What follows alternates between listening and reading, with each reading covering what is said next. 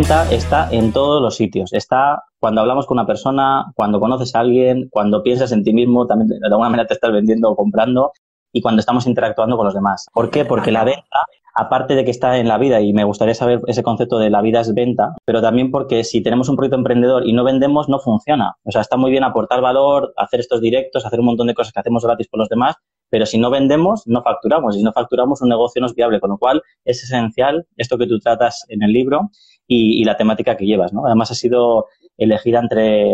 He visto hace poquito una entrevista tuya que te habían elegido en, México como una de las personas más influyentes, ¿o cómo era? Bueno, un top 10 experta en ventas durante el año pasado. Súper, súper, vamos, súper ilusionada. Y, y, además entre, entre, entre gente muy grande, así que bueno, agradecida porque todos los los reconocimientos también, eh, de alguna manera hablamos de ego antes, ¿no? Y también hablamos de, oye, pues confirmación de que algo estaremos haciendo bien, ¿no? Sí, totalmente. Pues felicidades por ese premio y por ese reconocimiento. Y es un poco lo que quería empezar a hablar contigo, es por qué tú al libro le has titulado esto de La vida es venta. La vida es venta. Bueno, pues lo he titulado así. Te tengo que decir que mi editor y yo no nos poníamos de acuerdo. no te creas tú que Rubén lo tenía muy claro lo de la vida es venta, pero fíjate, yo empecé ya hace muchísimos años, más de 20 años, a, vender. Y, ya desde que era pequeña en esto de las ventas, eh, siempre pensé que si algún día llegaba a crecer y a desarrollarme profesionalmente en esto de las ventas, escribiría un libro, ¿no? Útil, ágil y práctico para colegas de, la profesión. Y el, título La vida de las ventas resonó dentro de mí desde el primer momento en el que acaricié ¿no? la, la oportunidad y, la idea de, darle vida a un libro. Y al final es que no hace falta que estemos delante de una transacción económica para estar delante de un proceso de negociación. Y de ahí la vida es venta. Ahora le he puesto la coletilla, ¿eh? ahora la vida es venta y transformación. pero pero le, le, llamé así porque, porque creo que, como bien has introducido al principio, siempre de una manera o de otra estamos poniéndonos en valor, intentando que alguien nos compre una idea, un proyecto desde un producto que has de monetizar hasta dónde te quieres ir de vacaciones con tu pareja, pues le tienes que vender si playa o montaña, ¿no? Pues al final todo es persuasión. Fíjate que lo hacemos inconscientemente de alguna manera, pero no le sacamos el rendimiento, porque hay mucha gente que no se sabe vender. Y, te lo, y levanto yo la mano el primero. Es decir, que a lo mejor sabes hacer algo muy bien, pero como no crees en ti mismo lo suficiente, no lo has puesto en práctica lo suficiente, no te lo crees. Y entonces no sabemos vender Dentro de este libro, por ejemplo, tratas técnicas de venta o de cómo mm, persuadir de cara a un ofrecimiento.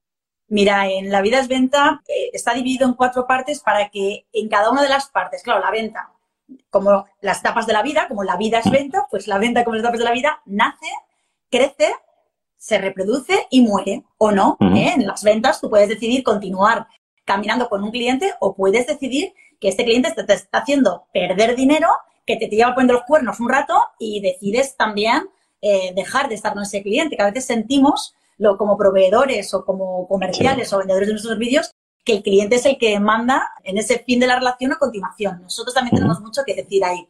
Entonces, en el libro lo que abordo es cada una de las circunstancias en las que te encuentras, ¿vale?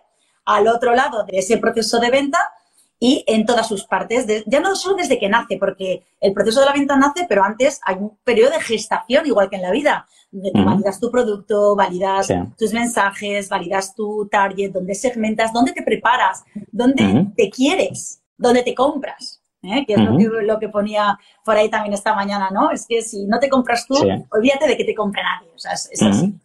Así que el libro toca un poquito eh, grandes cagadas mías, ¿vale? Porque al final es un libro más de, metidas de pata que, de, aciertos. Algún aciertico tenemos, ¿vale? Pero es de, grandes metidas de pata, ¿no? Y dónde la puedes liar parda en, en, esas diferentes partes y, bueno, pues de qué manera puedes enfrentarte a cada una de ellas. Dime una cagada tuya. Buah, o común, o común en las ventas, o una muy común en las ventas. Una, una que cometamos muchos. Te puedo hablar de, mis cagadas perfectamente, no tengo ningún problema. Además es que suele ser algo, eh, fíjate en mis mentorías, es mm, acerca de, lo que solemos trabajar mucho, ¿no? Y tiene que ver con algo que a mí me obsesiona, Rubén, que es el ajuste de expectativas. Yo la gente que tengo por aquí que me sigue también habitualmente sabe que para mí es algo en lo que insisto mucho porque, bueno, mi primer matrimonio también fracasó por un mal ajuste de expectativas. Quiero decir, como hablamos de que la vida es venta y que todo es una relación, ¿vale? Pues, ¿cuántos negocios, cuántos negocios fracasan por un mal ajuste de expectativas, Rubén. Mm. ¿Cuándo llega ese momento de no es que yo creía, no es que tú me dijiste? Entonces, eh, eh, yo creo que, y una de mis grandes catástrofes como, comercial, hipotequé todos los incentivos de, un año y además hipotequé, la, perdí la oportunidad de crecer con otros clientes porque aposté toda la carne en el asador por un único cliente. Él me llevaba... Yo lo he hecho tres ah. veces eso. Y tres cagadas, pero de las buenas. Pero dale, dale. De las buenas. Y ese cliente, claro, a mí me pilló, no era ni mucho menos junior, yo ya tenía el culo pelado de vender, pero él llevaba muchos más años que yo y jugó con estas expectativas de manera que, que cuando yo dije, no, es que yo pensaba, él me dijo, no, pero es que yo creía y bueno, me hizo, me hizo caerme con todo el equipo. Entonces, porque ya no solamente estamos hablando de, de una pérdida económica que también, ¿vale? Sino un desgaste emocional, un desgaste de energía, de creatividad, de ganas, ¿no? A mí eso me, me dejó muy, muy tocada. Entonces, desde ese momento, eh, cualquier cosa eh, que me contraten en cualquiera de mis tres versiones, conferencias, coaching o, cursos, el tema del ajuste de expectativas, ¿qué esperas de mí o qué esperas de este proceso? Yo te voy a explicar qué espero yo de ti y, qué puedes esperar del proceso, con qué me comprometo yo, ¿no? Para mí eso es, es uno de los errores que se cometen, el de japa, bueno, ya firma, pues bueno, ya está, no. Antes de firmar vamos a repasar hasta el infinito qué esperamos cada uno de esta transacción. O sea, que al final sería pues como un, pliego de condiciones, ¿no? Yo te ofrezco esto en estas condiciones y tú lo compras en estas condiciones y que quede claro desde el principio. Básicamente es eso, sí, está muy bien. Pero eso es una, una, buena apunte de cara, o sea, cuando decimos qué cosas han salido mal de otras personas es para aprender. A mí me encanta decir, dime todo lo que te ha salido mal para yo aprender de ello, ¿no? Y es una cosa muy común.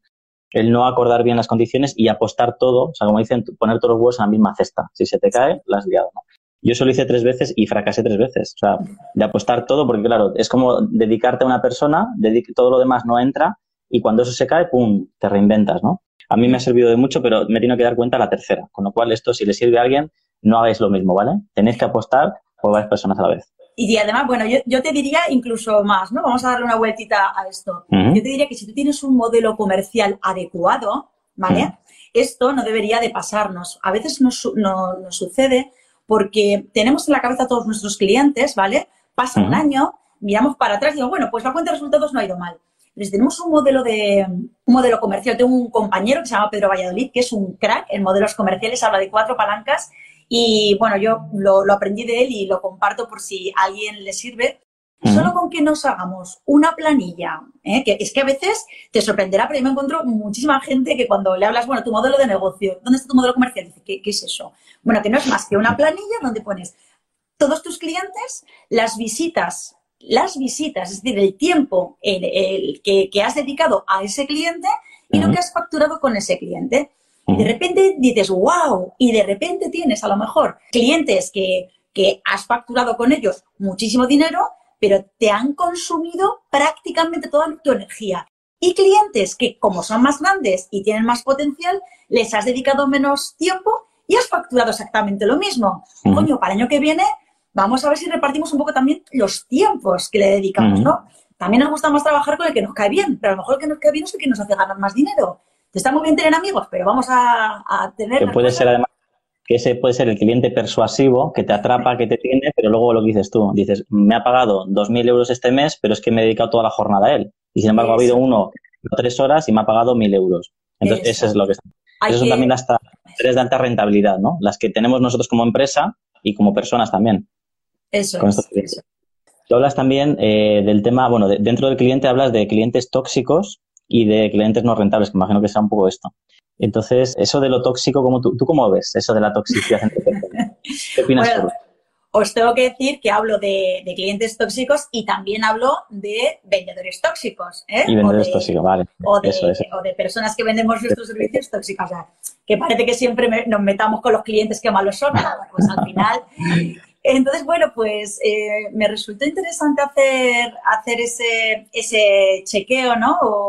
O, esa revisión, porque mm, tenemos clientes manipuladores, tenemos clientes autoritarios, tenemos los clientes, los amigos, los colegas, tenemos los clientes cotillas, tenemos... Entonces, claro, cada uno de ellos tienen, eh, pues bueno, una serie de, de palancas que, son capaces de accionar para hacerte la envolvente de una manera o de otra. Entonces hay algunos que son pues más peligrosos que otros, pero en cualquier caso suelen ser personalidades que, como tú has dicho, de repente cuando te quieres dar cuenta, te hacen el juego del trilero. ¿Dónde está la pelotita? Pues mira, no sé, me lo pido del despacho igual que entré. ¿no? Tienen como mucha, mucha habilidad, ¿no? Sobre todo a lo mejor, pues cuando es gente que está muy habituada a trabajar con proveedores. Compras o, gente que tiene pues eh, muchas marcas para elegir o, muchas eh, personas eh, con las que trabajar y entonces pues, y bueno, me gusta abordar este tema porque también en, uno de los obstáculos a los que más, con más frecuencia se encuentra la gente que acompaña en mentorías tiene que ver con ostras, Inés, es que este tío me intimida, ¿vale? Son clientes con muchísimo poder, son conscientes del potencial que tienen. Entonces, con ese abuso de poder, te hablan desde un estatus en el que se sienten por encima del bien y del mal, ¿vale? Son los autoritarios. Van a ir donde más te duele, son personas que saben perfectamente dónde tienes tu debilidad, es porque los, clientes eh, con estos perfiles lo huelen. Es un, Tienen un punto psicópata con todo el cariño, ¿vale?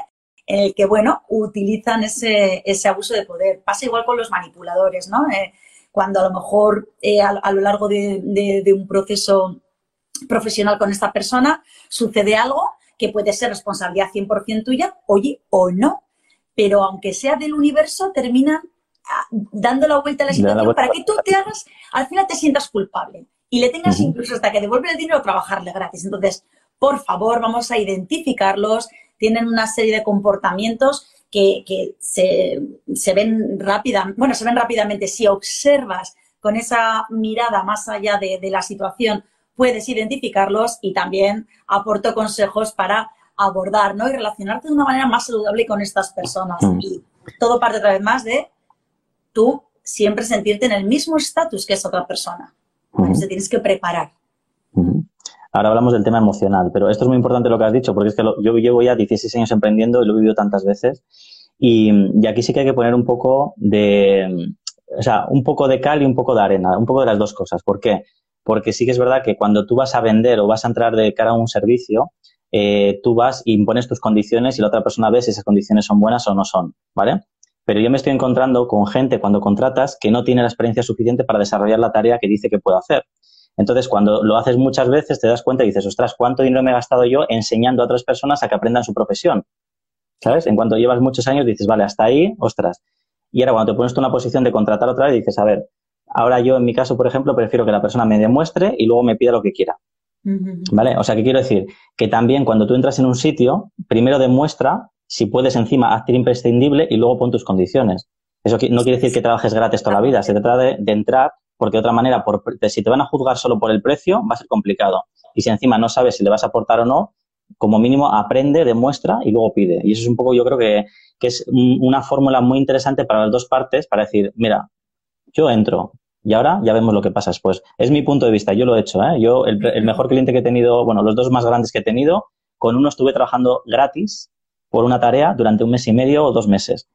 Hasta que dije, oye, esto que si lo formalizamos, y entonces ya entró y fue toda abundancia. Pero sin esas, sin esas horas que yo demostré que era muy bueno lo que hacía, no podía haber tenido cabida. Entonces, yo creo que es un poco las dos cosas, ¿no? El, poner tu autoridad, decir, oye, mira, mi trabajo cuesta tanto dinero, yo soy una, una, persona igual que tú, tú me das y yo te doy, y se hace un intercambio, que esto también en la venta es importante, yo eh, te pido dinero a cambio de la solución que te pueda aportar. Es un intercambio de intereses, ¿no? Y esa es la venta como tal pero siempre yo creo que hay que dar un poquito para luego eh, recibir más. Pero bueno, aquí también hay que ser fuerte en la negociación y aquí hablas tú también del tema de las emociones, la venta y la emoción. ¿Cómo se gestiona una emoción de cara a estar fuerte en la venta? Ya tener seguridad en ti mismo. Pues desde mi punto de vista, o sea, lo es todo, ¿no? Por ejemplo, una, si hablamos directamente de cuál es la emoción que, que más te puede obstaculizar eh, justo de cara al final del proceso de la venta, eh, que, suele ser donde más recurrencia de objeciones nos encontramos, que es a la hora de presentar el, valor de la inversión de tu cliente o a la hora de, hacer el cierre. Eh, la emoción que, subyace a, esa inseguridad que podemos sentir es el miedo, ¿vale? Ni siquiera es el mm. enfado porque te haya dicho que no o el enfado mm. por sentirte inseguro, no, al final el miedo es la emoción básica que subyace y que está detrás de los grandes obstáculos que nos encontramos en, el proceso de la venta. Entonces, bueno, pues el, miedo es, maravilloso, ¿no? Porque, como bien sabes, pues eh, gracias al miedo, pues la supervivencia de la especie humana está garantizada. Y, al final eh, trabajamos, a mí me gusta siempre explicarlo cuando eh, trabajamos objeciones o obstáculos, nudos en el proceso de, la venta, lo que hago siempre es, bueno, pues vamos a poner, por ejemplo, eso, el obstáculo de, ostras, eh, cuando voy a presentar la propuesta económica. Me vengo súper arriba contando todo el proyecto, todo lo que tengo pensado, tengo súper desarrollado, la cojo presentación, maquetación full equip, todo lo que tú quieras. Ostras, pero cuando llego a lo mejor a dar el, tengo que presentar, me hago pequeñito, me hago bicho bola y ahí me, me desinflo, ¿no? Bueno, pues lo que, como yo lo explico, es abrimos un abanico. Ese abanico eh, se llama objeción al precio, ¿vale? Le ponemos un título que no lo pongo yo, obviamente, lo pone la persona hasta que se sienta cómodo o cómoda con eso que realmente está siendo un obstáculo para él o para ella. Y entonces ese abanico abierto tiene un montón de varillas, ¿vale? Vale, cada una de las varillas son los pequeñitos miedos que hacen que tú te sientas insegura a la hora de presentar el valor. Pues, por ejemplo, cosas que trabajamos. No, es que yo eh, creo que, que, es caro. Vale, pues si tú crees que es caro ya tienes un problema. Estás pensando y poniendo el precio desde tu bolsillo y desde la falta de confianza en el valor que estás aportando a tu cliente. Entonces vamos como deconstruyendo el miedo, ¿no? De alguna manera. Eh, porque el miedo así, pues, mm, bueno, podemos hacer técnicas de regulación, de respiración, de meditación, las que tú quieras. Pero aterrizándolo en qué coño te pasa cuando vas y tienes miedo, básicamente el ejercicio es poner nombre a eso que te hace sentir inseguro. Y entonces, pues, poquito a poco vamos trabajando todas las varillas. Las varillas se van cerrando hasta que ya, pues, el miedo no es más que algo con lo que tenemos que vivir. Miedo a la objeción, sí. Lo que pasa es que ahora ya hemos trabajado a través de los cuatro filtros que yo trabajo, que es, toda la fase de la transformación con las cuatro claves. Entonces, hacemos todo el recorrido, trabajamos todos esos mini miedos, como por así decirlo, hasta que, que tú vas con toda la seguridad del mundo a presentar tu cojo propuesta con el cojo valor de la inversión que le va a hacer eh, seguro ganar más dinero a tu, a tu interlocutor. Vale, esto es interesante porque unimos el miedo, obviamente cada uno tiene un origen, inseguridad, eh, falta de credibilidad en el producto, eh, falta de experiencia de cara a la venta, falta de, de, curtirse en el no, que luego hablamos si quieres de eso también. yo también he sido vendedor. Yo en el 2002, te voy a preguntar por tu primera vez, yo te voy a contar la mía. En el 2002 yo trabajaba en una agencia haciendo diseño de páginas web y como me pagaban poquísimo, era ridículo, me tenían explotadísimo, dije, quiero ganar más dinero. Le digo, me dice, bueno, pues ¿qué más puedes hacer? Le digo, pues bueno, salir a vender. Yo vendo las páginas web, vengo aquí y luego las hacemos. Entonces empecé a vender y no, y no se me olvidará nunca mi primera venta, que fue con un maletín, creo que no llevaba ni portátil, 2002, ¿eh? con unas carpetas y entro en un local que era de hostelería y le pregunté a ver si quería hacer una página web en la asociación para la que estaba representando. Y me, me entró y dice, hola, buenos días, ¿qué quieres? Y le digo, mira, que vengo para hacerte esto y tal encima que pagamos una cuota, a tomar por culo. Tal cual, o sea, me echó directamente de su local sin dejarme articular palabra. Claro, yo estaba ya medio temblando diciendo a ver lo que me dice este tío y fue la peor experiencia, con lo cual todo lo que vino después fue maravilloso. Claro. ¿Cómo fue tu primera experiencia? ¿Cómo fue tu primera vez en la venta? Bueno, eh, yo empecé, bueno, empecé a vender, pues cuando era, fíjate, si era cría, que para el primer contrato que yo firmé, porque era para trabajar de dependienta en rebajas en, lo, que era, lo que era antes el corte inglés, Galerías Preciadas. Yo es que soy bastante más mayor que tú, ¿eh? bueno, no lo sé, ¿eh? no sé. Yo soy más mayor, soy más Luego me lo dices en privado. Yo creo que andaremos por ahí los dos, pero bueno, dale, dale. Y, tuvieron que acompañarme porque era menor de edad y entonces para firmar el contrato necesitaba estar autorizada por, por mis padres. Entonces, bueno, eso eran mis, mis primeros pinitos, que además, ojo, yo lo pasaba fatal porque mm, yo tengo, bueno, muchísimas, muchísimas áreas de mejora. Y una de ellas es que yo, mm, eh, como te, no tengo nada de orientación. Pero no de, ah, bueno, es normal no, no tener orientación. No, lo mío es muy fuerte. Entonces, a mí me cuesta mucho trabajo eh, a mí, eh, estos ascensores que entras por una puerta y luego sales por otra, yo me vuelvo loca. O sea, me puedo poner a la vuelta hasta que no se la puerta, no sé por dónde tengo que salir. Es, es súper ridículo. O sea, no te puedes imaginar. A mí el GPS me ha cambiado la vida, no os podéis imaginar. Soy muy rubia para eso. entonces eh, lo pasaba francamente mal en la planta, porque yo estaba además contratada por Lancôme, estaba en perfumería, en primeros pinitos, y cuando a mí alguien me preguntaba, por favor, señora, ¿dónde? O señorita, porque era, era tan joven que me llamaban señorita Rubén todavía. ¿Dónde están los champús? Y claro, yo no sabía orientar a la gente y cuando hacía, me hacía como la chula para compañeros, acabábamos perdidos los dos. Entonces, yo recuerdo que a mí eso me limitaba, me limitaba un mogollón y cuando empecé ya a ser comercial en redes de ventas para otras empresas bueno, pues eh, trabajé en Madrid, recuerdo perfectamente, trabajé, viví durante cuatro años en Madrid y allí tenía zonas muy grandes de trabajo. Pues claro, no existía el GPS todavía, o sea, estaba el tontón de aquella época, pero vamos, uh Google Maps, vamos, ¿qué dices? No, pues yo me iba el día anterior, Rubén, a hacer la ruta para buscar mis referencias para el día siguiente, porque además eran visitas que si no estabas a las 8 de la mañana, llegaba tu competidor y entraba, es decir, te cogía el hueco. ¿Y cómo estás emocionalmente? ¿Tú cómo te sentías cuando estabas haciendo todo esto? Oh, frustrada. claro. A ver, esto lo digo porque para que nos cojan de referencia, es decir, la gente que dice, ostras, que tengo un producto y es que ahora lo tengo que vender, es que monto una empresa y es que eh, tengo que vender, que la gente entienda que nosotros empezamos en puerta fría, que era salir a la calle y visitar directamente a la persona, tú en la otra punta de la ciudad, yo en una zona más pequeña, pero tenía que ir andando y en bici a un montón de sitios, no digo más cuenta, cuenta por ahí, pero para ver un poco cómo te sentías y cómo fue esa primera interacción. Pues bueno, eh, esto es lo de siempre, ¿no? Pues si con la edad que tenemos ahora nos llevas allá, con lo que sabemos hoy, pues sí, la hostia. pues, pues mira, yo recuerdo mm, que me sentía, eh, tenía miedo. Al final el miedo es más que una reacción neurofisiológica ante una situación para la que sientes que no tienes recursos. Yo sentía que no tenía recursos para moverme por Madrid y por todos los alrededores de Madrid, Alcalá de Henares, Guadalajara, Torrejón de Ardor. Digo, yo con mi orientación y, sin recursos ni siquiera para invertir en un tom-tom, digo, ¿cómo me voy a mover? Entonces eh, me sentía frustrada, me sentía insegura, me sentía pequeñita, íbamos con mapas de estos, que no sabía ni del mapa, o sea, me, costaba el, el mapa, ¿no? Eh, ¿qué, hacía en mi caso? Bueno, pues no, sabía que podía que, eh, la, metáfora del abanico no la conocía. bueno, pues si yo sé que mañana tengo que estar a las 8 de la mañana en no sé qué sitio y sé que me va a costar más de una hora porque me voy a perder, me voy el día anterior, voy a buscar esas referencias para eh, al día siguiente, pues al final preparación, Rubén, al final preparación. además me acuerdo una vez, una de las referencias que tenía para uno de los clientes más importantes era una tienda de eh, una tienda de comestibles y tal.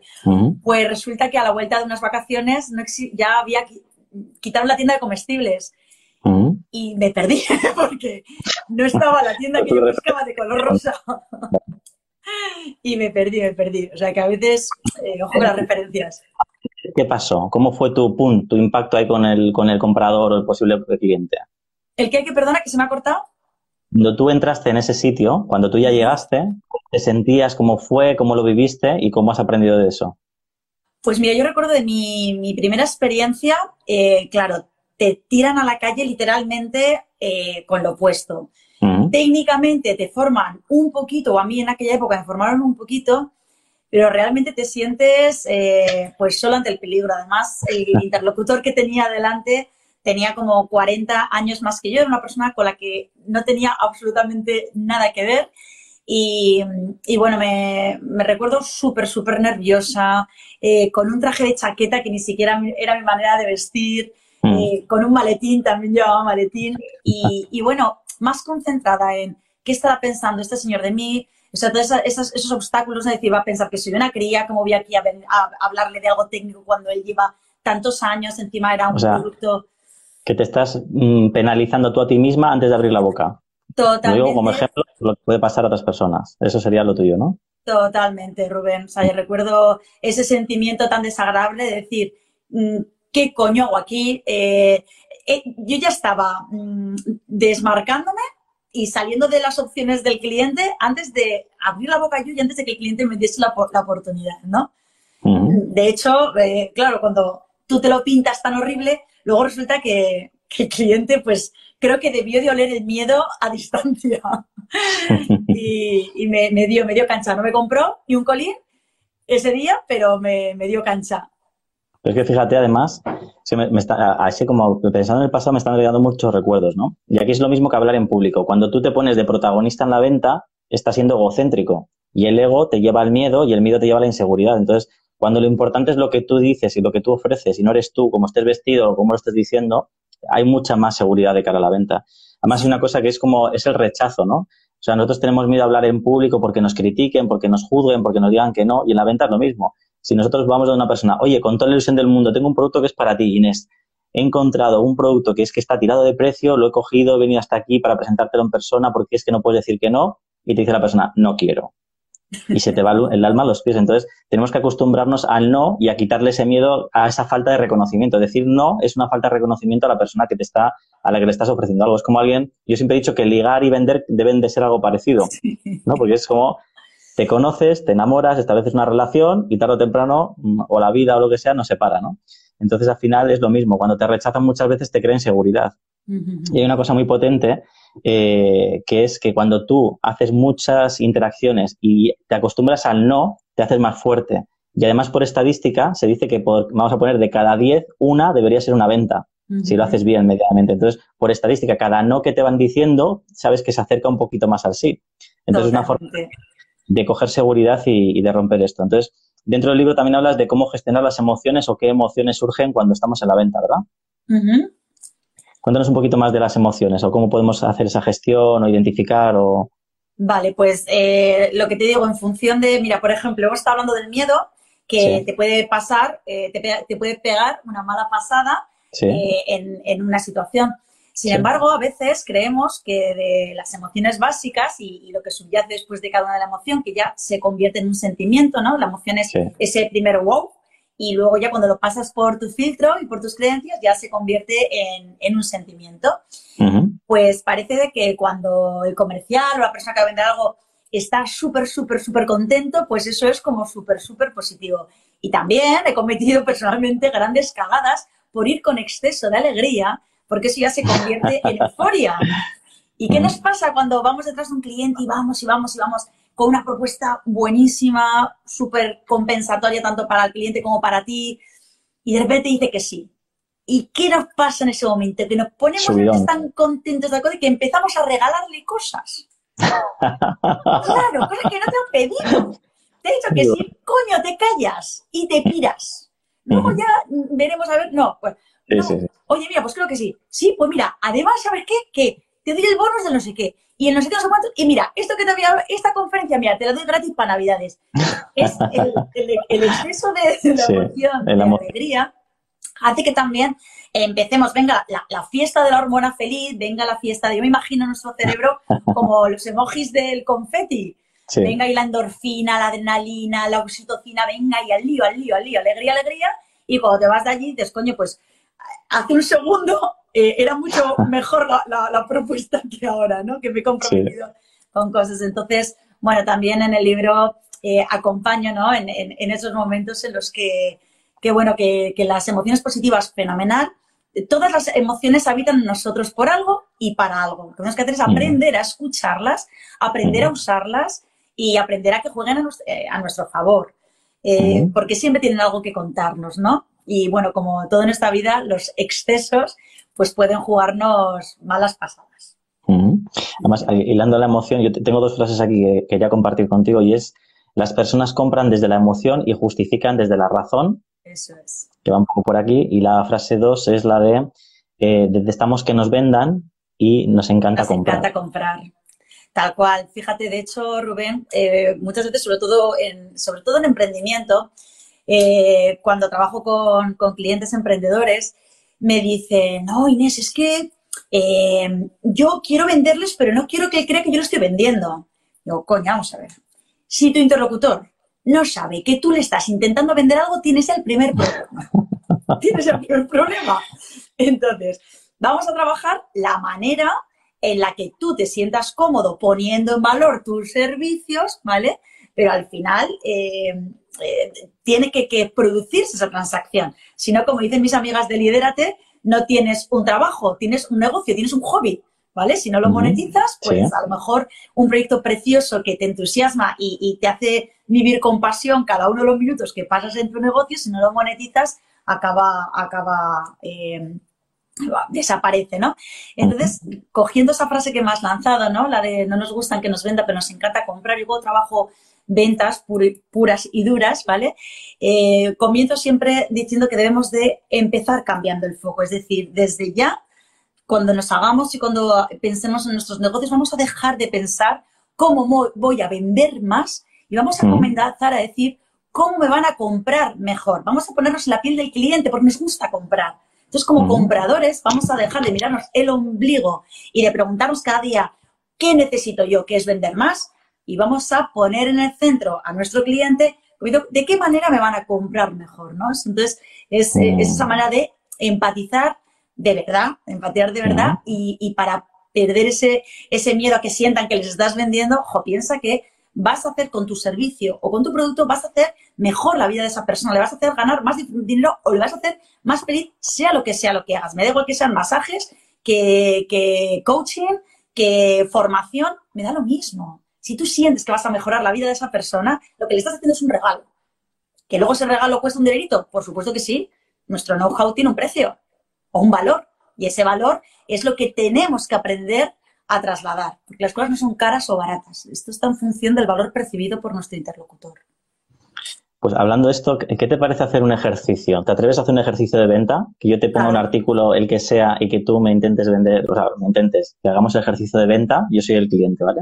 Vale. Vamos a poner, eh, el otro día hicimos un ejercicio con un bolígrafo. ¿Quieres que hagamos con el mismo boli? Otra cosa. ¿Hacemos con este boli? Sí. Pues véndeme un bolígrafo como este. Toma, te lo paso por aquí, ¿eh? Cógelo. Toma. A ver, que lo cojo. Pues...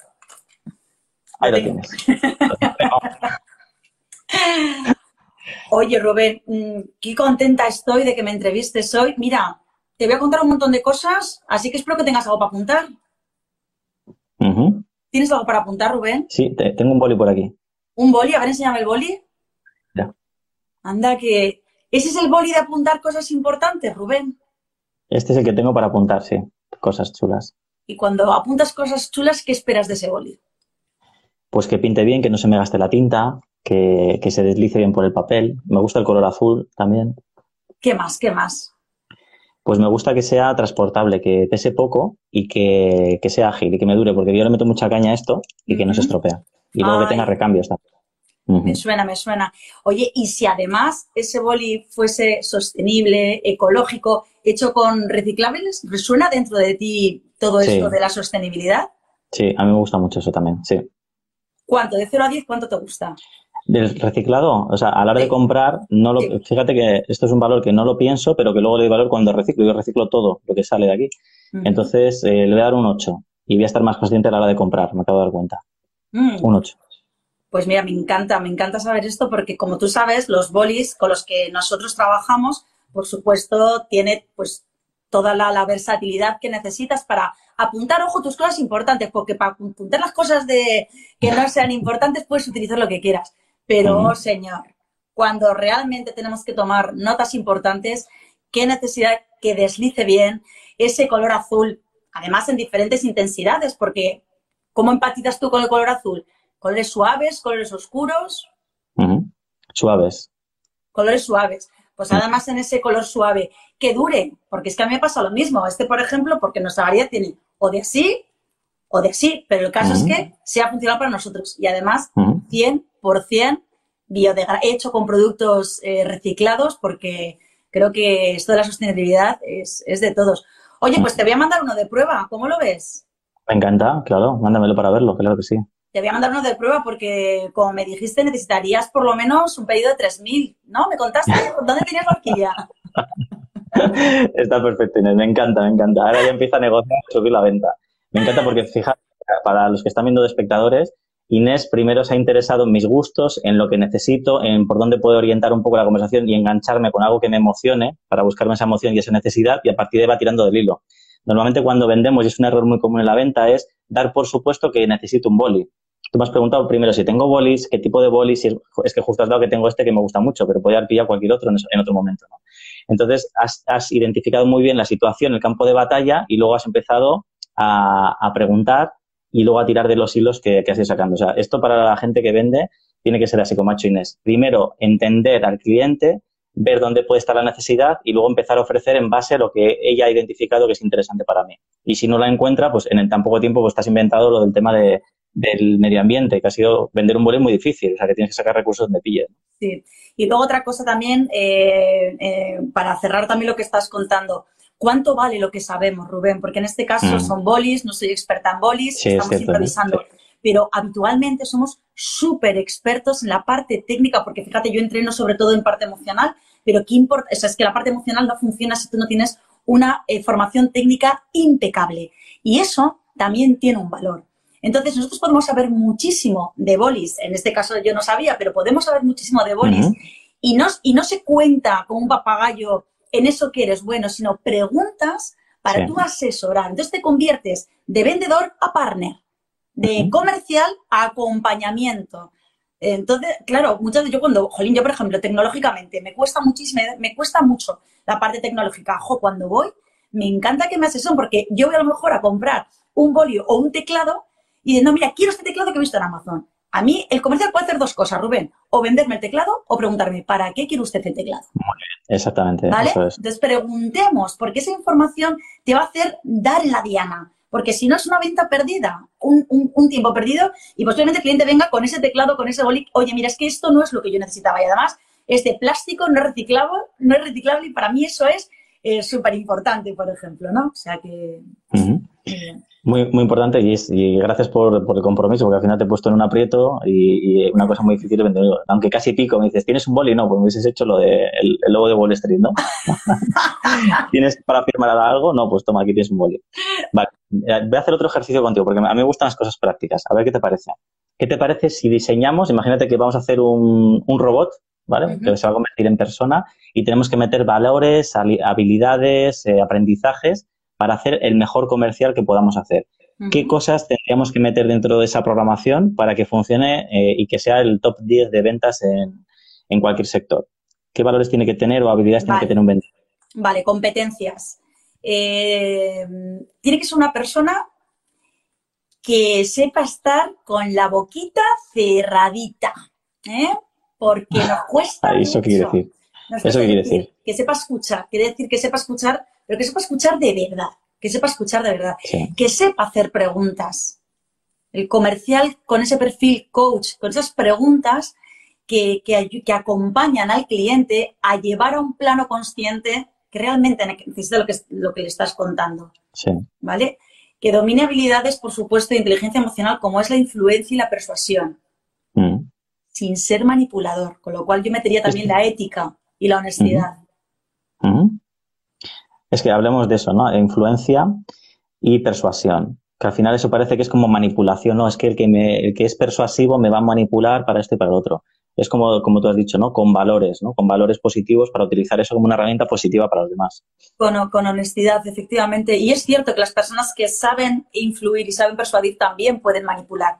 Entonces ahí es, es ética y la honestidad de cada uno de nosotros no traspasa esa, esa línea tan, tan fina.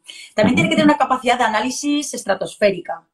¿eh? Si no, no analizas, no eres capaz de hacer unos análisis mínimos, yo no te estoy hablando de hacer eh, hojas de cálculo, trabajar con CRMs imposibles. No, un análisis eh, cuantitativo desde el punto de vista de dónde estoy, dónde quiero llegar, qué necesito para llegar ahí, qué depende de mí, qué depende de terceros, es decir, esa capacidad de análisis para optimizar hasta el infinito nuestros recursos propios, recursos económicos, emocionales, que también tiene que ser una persona que, analice bien. y, hacer seguimiento de datos, ¿no? Como decíamos al principio. Hay personas que te lanzan presupuestos y esperan a que tú les llames, como mínimo una llamada de, oye, ¿qué te parece aquello que hicimos? Y al final es un mínimo seguimiento sin ser pesado y eso sin seguimiento y sin este tipo de capacidad de análisis y de un cuadro de mando mínimo. O sea, ¿a cuántos presupuestos he enviado? ¿Cuántos están cerrados? ¿Cuántos están pendientes de pago? Un mínimo, ¿no? De, ese tipo de herramientas. De seguimiento. más? Hombre, ahora mismo... Ah. La sonrisa. Más que una sonrisa, tiene que ser una persona que genere confianza, ¿no? Con una sonrisa sincera. ¿Qué te parece? Mira, me parece que genere confianza por, o sea, por supuesto, ¿vale? Es decir, al final eh, la semillita, antes de que suceda nada, eh, hemos debido de plantar la, semilla de la confianza, eso, eso seguro. Y, me parece también muy importante que seas capaz de generar confianza ya no solo con tu cliente, sino confianza en ti mismo. O sea, el, comercial top 10 tiene que, que, tener una serie de habilidades de autoliderazgo que pasan por, por ese viaje de valientes y, de autoconocimiento. Y fíjate, generar confianza desde una sonrisa sincera me parece muy oportuno y, me gustaría insistir en que no significa, o sea, no nos vayamos al comercial, el simpaticote, la simpaticota, ah, qué divertida, claro, como, no, o sea, yo he aprendido, he tenido grandísimos compañeros con los que me quito el sombrero, súper introvertidos, personas tremendamente tímidas, que tenían una capacidad de observación, de empatizar, y de llegar al cliente espectacular. Entonces, no caigamos en la trampa de que el vendedor bueno es el que tiene unas habilidades sociales muy dicharacheras, ¿vale? Eso es eh, una falacia y una etiqueta eh, Muy bueno, bien dicho, ¿eh? Sí, estoy de acuerdo contigo. Que, quiero puntualizar porque eh, de verdad que desde precisamente cuando cultivamos la confianza en nosotros mismos, conectando con nuestra esencia, da igual que seas más extrovertido, que seas más introvertido, más tímido, menos tímido, da igual, porque has conectado con tu esencia y eso es lo que te va a comprar el cliente, tu autenticidad, seas como seas, tu autenticidad. Muy bueno. Al final es un poco, eh, yo aquí añadiré también el tema de la, de la necesidad. Porque claro, la profesión, y aquí es donde creo que viene un poco la mala fama del vendedor de toda la vida. El vendedor que te pone el pie en la puerta cuando te van a vender una... Qué, qué viejos somos, ¿eh? Es que yo me tengo unos recuerdos ya. Yo tengo 42 años y ya me veo aquí como, como un viejeles. Pero cuando te venía el vendedor y se te ponía en la puerta y te quería vender enciclopedias, libros, no sé qué, círculo de lectores... Círculo de lectores. ¿Te acuerdas? ¿Dónde habrán quedado? Pues al final te entraba y era el vendedor que tenía un objetivo de venta para ganar dinero ese mes seguramente tendría lo mínimo para, para sobrevivir, ¿no? Entonces, cuando hay un vendedor que está desde la necesidad de que tiene que vender porque tiene un objetivo de venta, porque si no ese mes no come, ese es el, vendedor que más se huele desde lejos que, te está encajando un producto que no te quiere vender. Desde mi punto de vista, el buen vendedor está fuera de la necesidad. Siendo realista que tiene que vender, pero desde la fuera necesidad es, Inés, yo tú me has vendido este boli, pero es que yo tengo unas botellas de agua que, me mantienen el frío mucho más tiempo y te lo quiero ofrecer. Y sé que es para ti porque tú estás mucho tiempo fuera de tu casa y sé que esto va a hacer que bebas más fresquito y, estés más tranquila cuando vayas por ahí. Entonces, tal, entonces yo sé que es para ti. Y si me lo quieres comprar, lo tienes en mis manos y te lo doy. Y si no lo quieres comprar, te pregunto si sabes a alguien que le puede interesar y si no me marcho. Pero no estás insistiendo que sí, que es para ti, que es para ti. Entonces la venta, yo creo que la fama del mal comercial viene un poco por el que viene desde la necesidad de tener que vender. Porque es una profesión. Entonces, hay muchos vendedores, incluso todos los que estamos aquí, los, o los emprendedores, tenemos que vender, pero tenemos que hacerlo desde el punto de vista desde la no necesidad. Yo quedo contigo, te digo cuál es mi producto y si lo quieres te lo vendo y tú me lo compras porque a ti te da una solución y a mí me da un retorno económico y si no, pues no, no vamos y ya está. Y tan amigos. Entonces, que vender desde la no necesidad porque me parece esencial de cara a que se convierta mucho más, porque eso se huele. Tú vienes a alguien que sabes que te van a encasquetar algo, aunque sea bueno para ti, lo que decías tú de que te vendan, ¿no? Que no queremos que nos vendan, queremos comprar. es lo mismo. comprar. Es lo mismo, ¿verdad? Al final es eso. Entonces, la no necesidad creo que es algo potente, aunque la tengamos, pero no que no se ve, que no aflore, que no sea algo que nos empuje a vender. Que no, se confunda, que no se confunda con eh, la agresividad en la venta, ¿no? Al final, no sí. que queremos acortar distancias con nuestros clientes, Sí, pues si queremos acortar distancias con nuestros clientes, seamos hábiles, desarrollemos la influencia y la persuasión y, demos un tiempo y un balón de oxígeno a nuestros interlocutores. A mí, por ejemplo, me gusta mucho eh, trabajar siempre con varias opciones, Rubén, ¿no? Tienes una botella, eh, vete con esa botella y con tres escenarios diferentes para presentar a tu cliente. Porque si tú estás visitando a ese cliente es porque has hecho una correcta segmentación. Si has segmentado bien, es que ese cliente necesita o, piensas que puede beneficiarse de comprar esas botellas, ¿no? Entonces, cuando la base del éxito de un buen cierre es la preparación. O sea, no es cierre ni el, o sea, el momento en el que estás ahí, si has hecho bien todo lo anterior, mal se nos tiene que dar, ¿vale? Para, para no cerrar o encaminar un cierre futuro. Entonces, el presentar, eh, en presentar diferentes escenarios, diferentes alternativas, porque además de esa manera tu cliente le haces pensar. Si tú ya le dices, te traigo esta botella, el cliente puede decir, pues la quiero o no la quiero. Si tú le llevas diferentes maneras de beneficiarse la botella, ya le haces pensar cuál es mi mejor manera y aprovechas para hacer alguna pregunta. ¿Cuál te encaja mejor? Te llevas mucha información. O sea, el objetivo de, cada una de las visitas, cuando vas acortando distancias, cada visita tienes que marcar un microcierre, un objetivo pequeñito. Eh, no estás presionando, te estás llevando mucha más información para ese momento en el que ya vas a lanzar el cierre, que estoy súper de acuerdo contigo a que si pese a todo no le interesa, claro, no te vayas con el no pregúntale, ¿me puedes contar qué tipo de... Claro, no, no es un regalo para aprender, para aprender realmente qué es lo... Porque a lo mejor al final es que está mal segmentado, no pasa nada, pero necesitamos información. O sea, primero desapego del resultado para bandearlos, ¿no? Tanto cuando lo petamos en ventas y, hemos hecho buenos cierres, como cuando no, desapegarnos de ese resultado, tanto en el éxito como en el fracaso, y, y luego recabar información. O sea, lo mejor que puedes que puedes hacer después de un no es preguntarte o en qué parte del proceso mm, se nos ha perdido algo mm. y, desde la con muchísima educación y mucho cariño, pedir ese feedback, ¿no? ¿Por qué no? Y aquí un poquito más atrás, todo lo que has dicho está genial, pero claro, tú y yo decimos segmentación y, nos entendemos perfectamente, pero la gente que a lo mejor ni siquiera que esté emprendiendo ahora, o sea, tenemos que conocer muy bien a la persona a la que le vamos a ofrecer algo. Y segmentación es hombre o mujer de tal edad, con tal situación económica, con estos intereses. Entonces no es lo mismo vender esta botella a un deportista que a una persona que está en una oficina. Tienen diferentes necesidades, pero el agua se la van a beber igual. Entonces, en función del formato, etcétera, etcétera, tú sabes lo que necesita y cómo le puedes ofrecer de la mejor manera posible el producto para, porque tú entiendes a tu cliente primero y luego el proceso que ha dicho Inés tan bonito y tan, tan, chulo. Estamos terminando. Me gustaría antes de terminar que hablases un poquito del arte de la venta, el, arte de vender que defines tú en el libro. Háblanos un poquito del arte de vender. El arte de vender, bueno, para mí mm, eh, me preguntaban el otro día, pero entonces eso de vender es un oficio o es una profesión?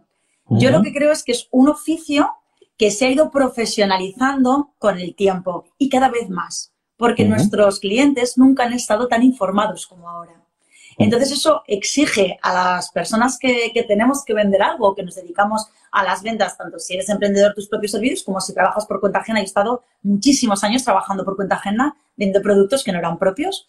Y, al final yo creo que entender eh, ese, es como, como un paso de baile, ¿no? Como cuando bailas con una persona que sabe bailar vals o que sabe bailar, eh, eh, bueno, pues eh, el acompasarte con el cliente, es decir, la, cuando tú eres capaz de, danzar dentro del proceso de la venta con naturalidad, con autenticidad, acompañando a tu interlocutor a que finalmente comprenda que vais a llegar a un buen acuerdo, yo creo que ahí está gran parte del arte del, proceso de la venta. Es un baile que fluye, ¿no? Entre dos personas. Efectivamente, un baile que, fluye donde la responsabilidad es tuya.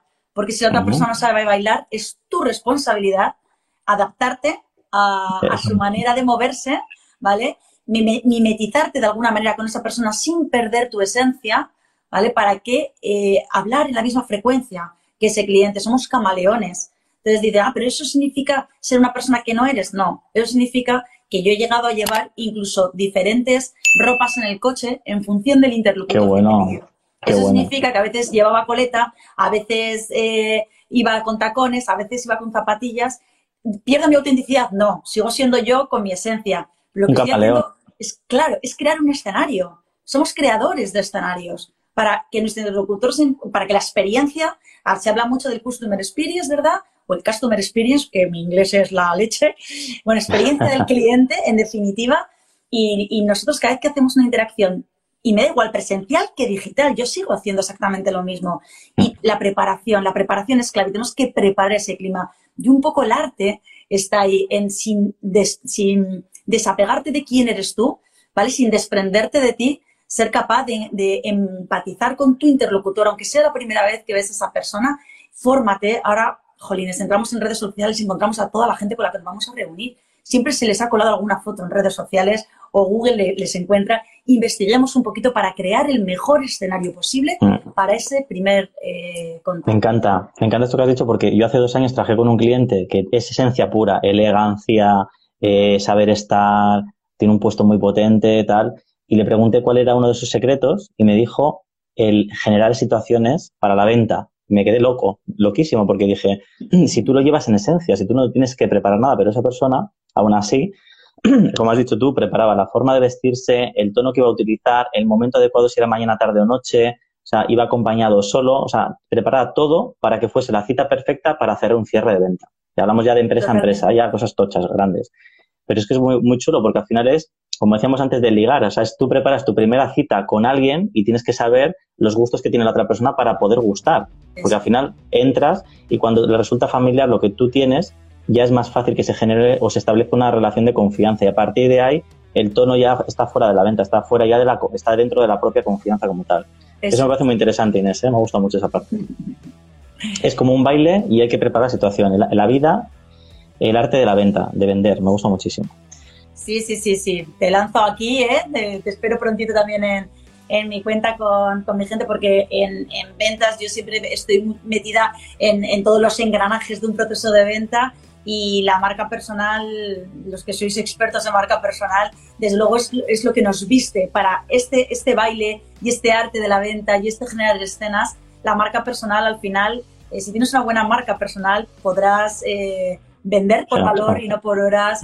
Eh, tendrás también productos de, de mayor valor. Tú, un colega que siempre dice, o, eres marca o vendes barato. O sea... Exactamente. O sea, al final das credibilidad, es otro rollo. Tener una marca, para mí es la esencia. Cuando normalmente emprendemos, y esto lo hablaremos en, tu canal si quieres, cuando montamos un negocio la gente va a vender.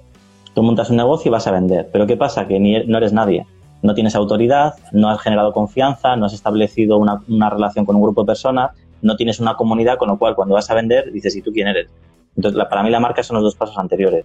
Y yo siempre digo, Inés, que ya nos iremos conociendo más, que los dos pilares fundamentales son la comunicación y la venta. Dentro de una marca personal, yo hago como un proceso en tres, en tres fases que ya te explicaré, pero en el centro está comunicación y venta, porque sin eso no hacemos nada. Hay cantidad de gente que tú conoces seguro que tiene proyectos fabulosos que no vende un churro y gente que tiene un proyecto que no vale para nada y que se hincha a vender. ¿Y por qué vende más y por qué vende menos? Casi casi por la habilidad que tiene de comunicar y de vender. Entonces, para mí, utilizando los valores que tú decías, la honestidad, utilizándolos con honestidad, esas herramientas tan potentes como la venta y la comunicación, se puede llevar un proyecto mucho más alto que, de forma natural. Y nada, un placer. Hablamos también para, hacer ese partido de vuelta y, nada, muchísimas gracias por estar y por tener paciencia. Nada, gracias a ti, ha sido un placer, me encanta y, la paciencia nos ha regalado este live. Prontito, un beso muy fuerte y que tengas buena tarde. Muchas gracias. Feliz feliz venta. Chao.